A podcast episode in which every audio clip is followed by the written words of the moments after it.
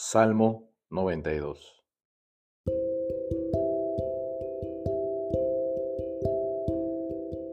Es bueno dar gracias al Señor, cantar alabanzas al Altísimo.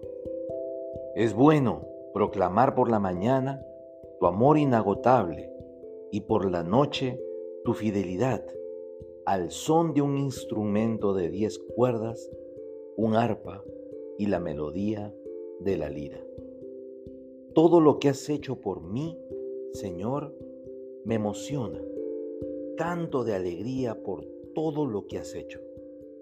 Oh Señor, cuán grandes son tus obras y qué profundos son tus pensamientos.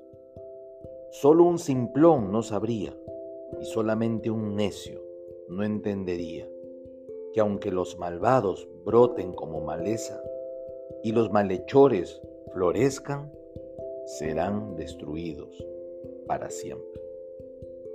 Tú, oh Señor, para siempre serás exaltado. Tus enemigos, Señor, sin duda perecerán. Todos los malhechores quedarán esparcidos. Pero tú me has hecho fuerte como un buey salvaje. Me has ungido con el mejor aceite. Mis ojos vieron la caída de mis enemigos. Mis oídos escucharon la derrota de mis perversos oponentes. Pero los justos florecerán como palmeras y se harán fuertes como los cedros del Líbano.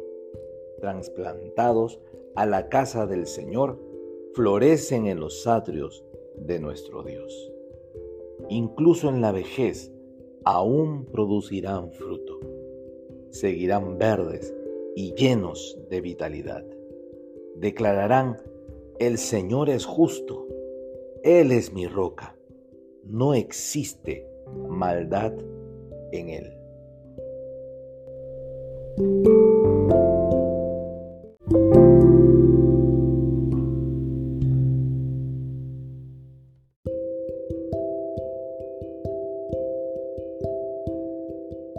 La reflexión de hoy es en el versículo 12.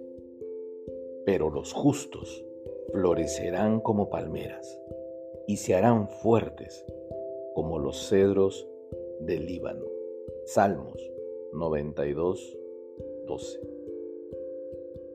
Hay dos figuras que resaltan en este versículo y que son usadas por el salmista para referirse a los justos del Señor. Hoy los justos somos todos los que hemos aceptado a Jesús en nuestra vida. Hemos creído en su mensaje y seguimos y practicamos sus enseñanzas. Porque hemos sido justificados por la fe en Él. Aquí habla primero de la palmera, la cual aunque parece un árbol, realmente no lo es. Y cuando germina, podemos confundirla como una hierba cualquiera, ya que aparece normalmente como una sola hoja. Pero aunque su inicio puede ser insignificante y pasara desapercibido, luego crece y se convierte en una planta gigantesca que produce frutos y sombra a todo el que se ponga bajo su cobertura. La palmera, a pesar de la adversidad, resiste vientos y escasez de agua y es símbolo de vida en medio del desierto.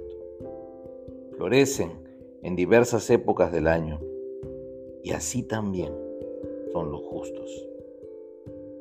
Siete veces caen pero siempre se levantan. Son de bendición para otros. Su vida produce frutos y proveen una sombra que bendice a quienes se acercan a ellos. Por tanto, debo creer que mi vida será siempre de bendición. Soy luz donde quiera que vaya o donde quiera que esté.